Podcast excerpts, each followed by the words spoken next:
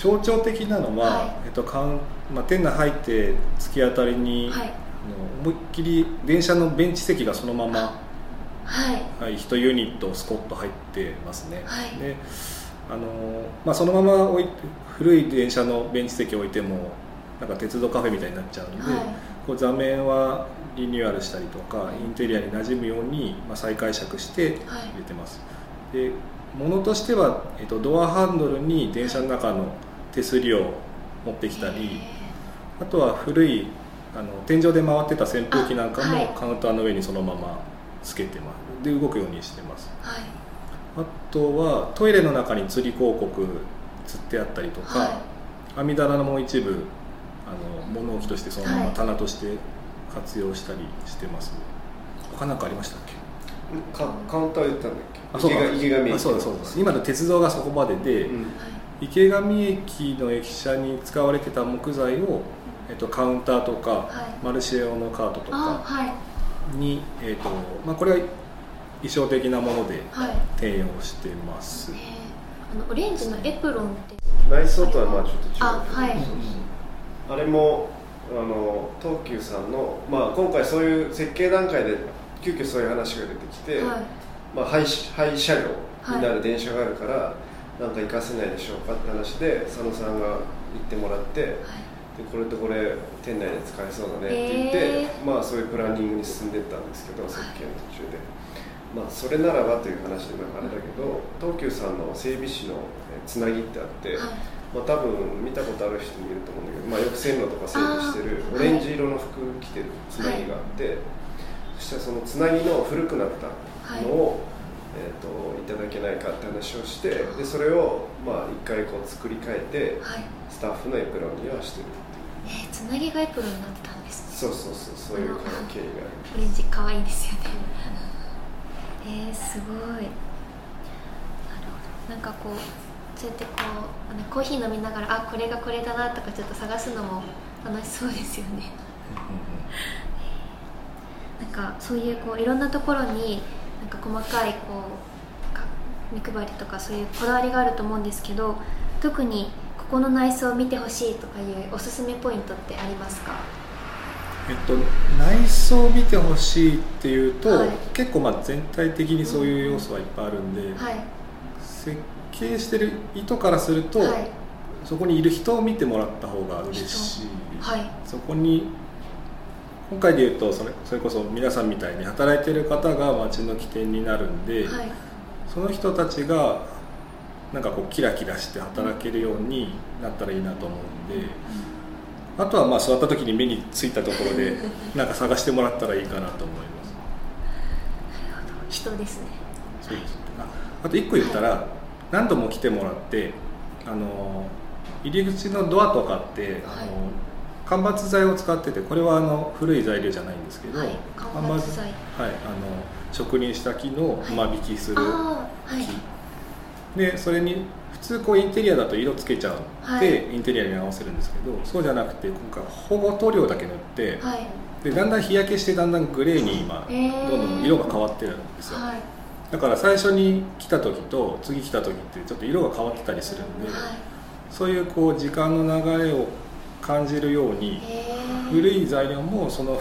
歴史をなんとなくこう帯びてるようなはい。雰囲気を尊重してるんでなんかそういうのをこう自分が来るたんびに感じてもらえたらいいなって思います。来るたびになんか木材の表情もどんどんどんどん変わっていくんです、そうえー、すごい、えーなるほど。あの先ほどその木材とかでマルシェワゴンのお話もあったと思うんですけど、このお店の外に置いてあるマルシェワゴンのこの構造とかってどんな感じになっているとかあと制作秘話とかあれば教えていただきたいです。えっと、こ構造っていうほどの構造はないんですけども、えっとまあ、移動しなきゃいけないよねっていうのと、あとはまあ、えっとまあ、予算が限られてる中で何やろうかなっていう時に、まあ、一から作り込むとまあそれなりの費用になっちゃうので、はい。まあ、ある程度製品化されてるものをカスタムするような流れがいいかなと思って、はい。ベースの部分はもうタイヤがついててはい。工具とかを運ぶカートあなんか4なんですよ。つタイヤがついてるそうですそうです。でもともとあの工業なんで緑色の、そのまま使ってもいいけどなんかちょっと合わないかなっていう色だったんで、それを再塗装して、はい。ちょっとこうグレージュっぽいはい。色に塗り替えてでそこから上はもうあの、えー、とコスト的な問題で、はい。えー、とホームセンターに売ってる SPF 剤っていう、はい。まあ、建材の中でまはい。あ安い材料ですね、で 2x、まあ、2x2、2x3、2x4 っていう、まあ、サイズが規格があるんですけど、はい。その3種類を基本的には組み合わせて、はい。えー、と成り立つように組み上げてます。秘話というとそれを、はい。えっと、加工するときに奥住さんに全部カットしてもらって。僕は組んだんですけどカットは全部奥住さんに主にオイーンとポロポロポロえー、すごいまあコーヒーの目の前のパーキングを借りて一日あ使わせてもらってで、まあ、材料はその前に佐野さんがホームセンターで買ってきたのとその同じく池上の液材は、えー、と業者さんに用意してもらってだからそこから現場で厳選して何センチで奥組さんこれ切ってください。そう売れそうって言ってくれたけど人がいるけど売るにはもうちょっと値段が。合わ 合わないんですか？じゃあもう幻の一台ですそうね1日でここで組み上げるために前段取りが結構あるんで。そうそうごい手作りだったんですね。あの次のちょっと話題に行きたいなと思います。とあの最近はあの至る地域で都市開発がこう盛んに行われていると思うんですけど街をこう魅力的にするには建物や空間の在り方がこう非常に重要なポイントだったりこう観点だなと思うんですけど佐野さんがあの建築家としてこれらの変化にこうどう向き合っていきたいなとかって考えとかってありますか？あはい。えっ、と、まあ、開再開発規模になるとちょっとすごい話が大きいですけど、うん。でもそれこそここでやってることって結構意義があるなと思ってて、はい。その今までの開発って基本こう不動産として建物を建ててはいテナントさん入ってくださいっていうのが開発だったんですけど、はい。まあ、駅前にこうまずそもそも集うこととか,、はい。なんかリアルに何かをすることの価値と、まあ、リアルにしなくていいことって、うん。まあ、二極化してきてるから、はい、なおさらにそのなんでリアルでやらなきゃいけないのみたいなのって、もっとこう意義が必要っていうか。うんになってきてるんで、まあ、再開発が云々の前に、まあ、そこで何やるのっていう目的をきちんとこう整理してというか、うん。それをみデベロッパーが作るんじゃなくて、はい。街の中で本当に必要な価値を作るみたいなことが重要だと思うんで、こうやって街の中に身を置いて対話するっていうプロセスって絶対的に重要だなと思うんで、それもあってあの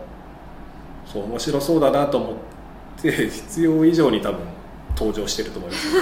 街の中に。そうなんかここら辺に、はい、なんだったら僕の仕事ってできるとあんまり登場機会ってないんですけど、はいそうじゃなくってそうそこに自分も居場所ができて、へそこのそう空間を作るっていうリテラシーが他の次にまた生きる場面があるといいなと思って、はい。そこに身を置いていけるといいなって思ってます。はい。身を置いてこう感じることをそのまあお仕事に反映していくっていうかうんそれをもうんう軸に、うんうん。お仕事につ、うん、そうですね。あのそこで実際なんだろう肌感がある人がはい。考えることとやっぱインプットの時間が、まあ、1週間ぐらいではい。それをやるのって全然違うと思うんで、うんうん。やっぱそこで過ごしてるかどうかってはすごく大きいかなと思いま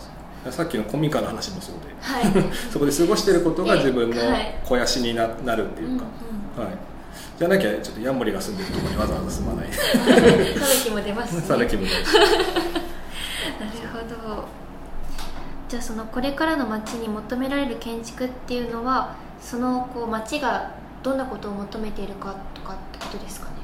そう,、まあ、そうですね。これひ一つの答えじゃないと思うんでそのランドマークみたいに象徴的な建築はあるべきだし、はい。たださっき言ったチクフルで今はこう全くこう価値が見出されてないものも価値をつけて生きる場にしていかないと街って活性化していかないんで、ん。その点がいくつもできるとみんなが盛り上がっていくのが街だと思うから。なるほど、はい、それはこう両両側面からこう考える人たちがそこにいることが町にとっては大事だとえー。思います。新しいものも作りつつ、うんこう町本来の魅力も引き出しつつみたいな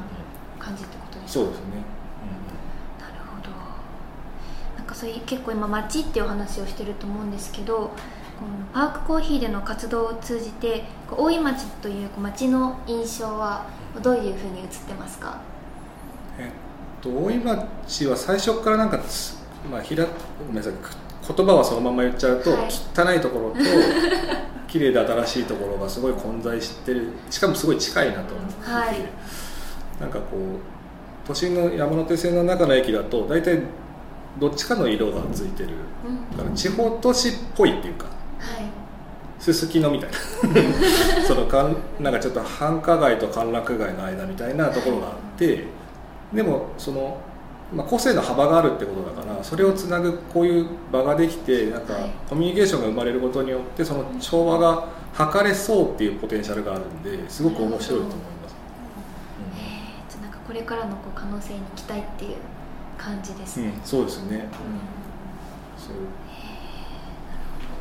なんかそういうこう古古いっていうかものをどんどんどんどんこうバージョンアップしていくみたいなお話とかもあったと思うんですけどこ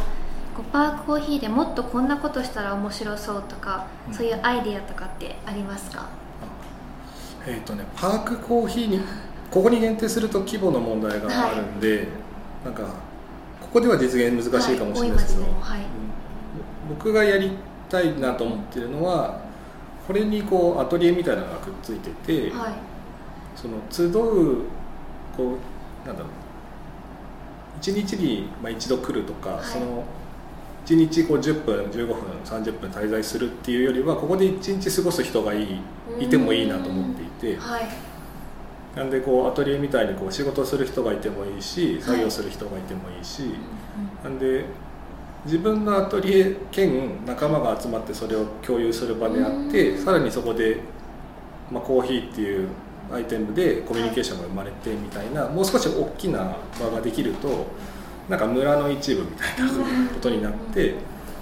なんかそれに人がもっと集まってくるような感じがするんでそういうことやりたいなって自分では思っています。なんか現代版の公民館みたいな。でもまあそういう そういう、うん、ととっつきやすさはそれでいいと。思う、うん、みんなが分かる言葉で言うとそうかもしれないです、なるほど。えー、なんかそういう場所だったら行きたいなってやっぱ思います、もう少しお話をお伺いしたいところですがあの本日はあのお時間が来てしまったということで、えーちょっとインタビューを終わらせていただきたいなと思います。佐野さん本日はどうもありがとうございました。あありがとうございました。りがとうございました